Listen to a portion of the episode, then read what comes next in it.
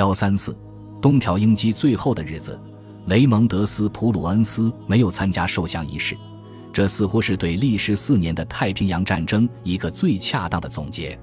当密苏里号在举行受降仪式时，第五舰队司令斯普鲁恩斯还在冲绳岛，威尔卡茨给他打了两针霍乱疫苗。八月三十日，斯普鲁恩斯登上新泽西号战列舰，遵照尼米兹的指示留在舰上。太平洋司令部之所以这样安排，是因为他们担心，如果日本人诈降，将密苏里号上的美军高级指挥官一网打尽，到时候谁来指挥舰队呢？毫无疑问，斯普鲁恩斯宁愿在巴克纳湾默默无闻的忙碌，也不愿意奔赴九百六十英里以外的这场庆典。首批舰队顺利进入本州岛之后，麦克阿瑟便加快了占领日本其他地区的进度。斯普鲁恩斯将于九月二十五日把第六集团军第一军的三个师派往和歌山市，而克鲁格将军则要在号称神社过万的京都市建立地区司令部。斯普鲁恩斯的任务包括部署美军和日军扫雷艇，为登陆扫清障碍，以及从该地区数百座战俘营中救出盟军战俘。斯普鲁恩斯将佐世保至长崎一带以及广岛湾作为第六集团军的另外两处登陆地点。为了从最近刚扫过雷的海域中留出一条安全通道，斯普鲁恩斯提出使用试验船。一群勇敢的水手主动请缨去操作这些在战斗中受损的自由轮和胜利轮。这些轮船用一桶又一桶沥青作为压舱物，吸收水下爆炸引起的冲击波，并且借助内支撑板来强化吃水线以下的船体外壳。骨干船员戴着安全帽，穿着救生衣，从上层甲板遥控实验船。他们还做了额外的保护措施，将床垫固定在甲板、头顶和壁舱等位置，以防止发生爆炸时受伤。最终。这些扫雷别动队的船只安然无恙，后续船只可以放心行驶。斯普鲁恩斯常说这是一场有趣的战争。玛格丽特不喜欢丈夫的这个说法，因为她知道战争是恐怖的。她问丈夫：“雷蒙德，你怎么可以这样说？”“我是一名职业军人，战争本来就很有趣。”斯普鲁恩斯经常这样回答。他从不好大喜功，因为这样会妨碍工作。他的确是在认真享受工作，每次遇到挑战，他都会制定应对计划。在过去四年的太平洋战争中，斯普鲁恩斯遇到过很多挑战，但是他乐此不疲，包括塔拉瓦战役、马绍尔群岛战役、色班岛战役、天宁岛战役、关岛战役、硫磺岛战役和冲绳岛战役。现在。他面临的挑战是这位最具影响力的专家政治论者要完成的最后一个战时项目。尽管日军在一九四五年屡战屡败，但其陆军的主力部队并没有与盟军交手。在太平洋星罗棋布的岛屿上，从新几内亚到菲律宾群岛，盟军都是零敲碎打的与日军作战。日本投降后，日本陆军依旧保有巨大的战斗潜力。日本参谋本部告诉麦克阿瑟，日本本土的武装部队人数多达二百二十五万人，另有数百万军队部署在亚洲大陆，而且在整个东半球都有驻军。麦克阿瑟在回忆录中写道：“首批登陆日本的美军确实为势均力敌的战斗做好了准备。如果看似顺从的本土日军主力像色班岛或冲绳岛驻军那样疯狂，会造成何种后果？”用当代一位著名历史学家的话说：“如果按常规方式人侵日本，那就不是另一场诺曼底登陆战了，更像是海滨版斯大林格勒战役。这也是参与没落行动的全体美军官兵担心的事情。考虑到九州岛的山区和广阔的关东平原缺少公路和铁路，倘若美军要进攻这些地区，必将伤亡惨重。每念及此。”美军官兵都为原子弹的威力惊叹不已，更感谢上帝让原子弹扭转了裕仁天皇的想法，并让日本完全臣服于麦克阿瑟。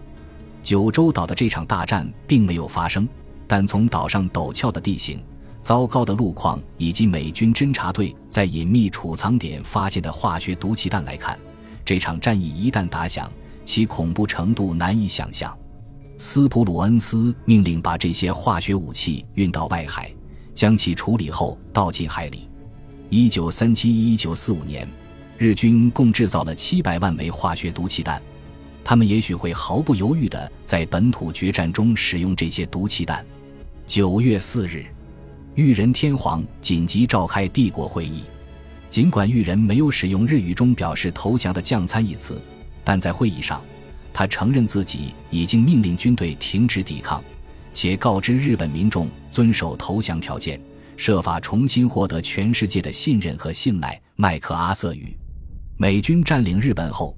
日本民众也是这样做的，在绝望的时候，本民众变得和衷共济，就像某种超有机体，在外激素的刺激下，几乎立刻进入了休眠状态。麦克阿瑟保住了裕仁天皇的地位和尊严。作为回报，裕仁也要求军队进行有序及真心诚意的投降。与东条英机野蛮对待马里亚纳群岛和其他地区的无辜平民不同，美国占领日本后。在法律、组织架构和问责制方面，对军人和平民一视同仁。美军惊讶地发现，他们所到之处，日本人总是很配合美军的工作。反过来，日本人也对美军的不扰民政策感到诧异。按照麦克阿瑟的说法，日本人曾担心美国占领日本后会如何对待他们。这种担忧是基于日本陆军在亚太地区殖民地所采取的政策，在那些地区。虽然当地粮食短缺，但日军还是强迫当地人为他们提供粮食。美军占领日本各县市后，当地政府要求居民把珍藏的洋葱、土豆、水果和肉送给美军，但都被美军一一婉拒了。美军指挥官解释说，他们已经有足够的口粮。九月四日，二十辆满载面粉、燕麦、罐头食品和大米的货车抵达横须贺市政府大楼旁。这是美军为当地居民提供的救济物资。第二天又开来了十一辆大货车，上面装的是医疗用品、毛毯、茶叶和其他生活急需品。麦克阿瑟在回忆录中写道：“市长十分惊讶，他没想到美国人如此慷慨。”麦克阿瑟明白，古往今来，征服者由于迷恋权力变成占领者。第一次世界大战末期。麦克阿瑟在德国战场上担任师长，他曾目睹外国占领军因狂妄自大而恃强凌弱，犯下了占领者最容易犯的错误。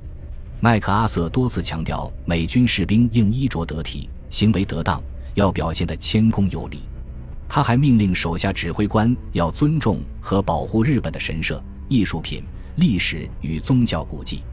这些亲民行为让日本人心悦诚服。开始全面与美军合作。帝国参谋本部承诺说，日本军队最晚在十月初全部解散。霍兰德·史密斯的替罪羊驻色班岛的第二十七步兵师于九月六日登陆后木市。四十八小时后，美军第一骑兵师也抵达后木，有幸成为美国陆军第一支进入日本首都的先遣部队。在美国驻日本大使馆，麦克阿瑟。哈尔西和艾克尔伯格主持了升国旗仪式。珍珠港遇袭那天，这面旗帜曾飘扬在美国国会大厦上空。一九四四年七月四日，这面旗帜又飘扬在罗马上空。一九四五年七月二十日，它又飘扬在柏林上空。一九四五年九月十日，麦克阿瑟指示裕人解散帝国参谋本部，该指令三天后生效。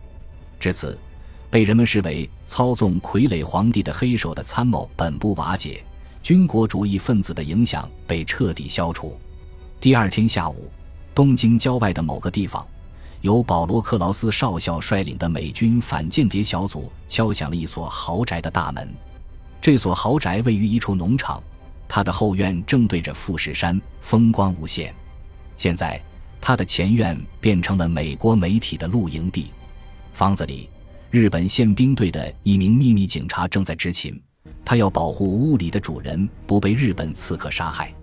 屋主通过翻译告诉克劳斯，他只跟负责人说话。克劳斯说自己就是负责人。于是屋主打开一扇窗，探出身子说：“我是东条将军。”就在这时，一名新闻记者的闪光灯泡啪地闪了一下，东条英机被激怒了，他缩回了屋里。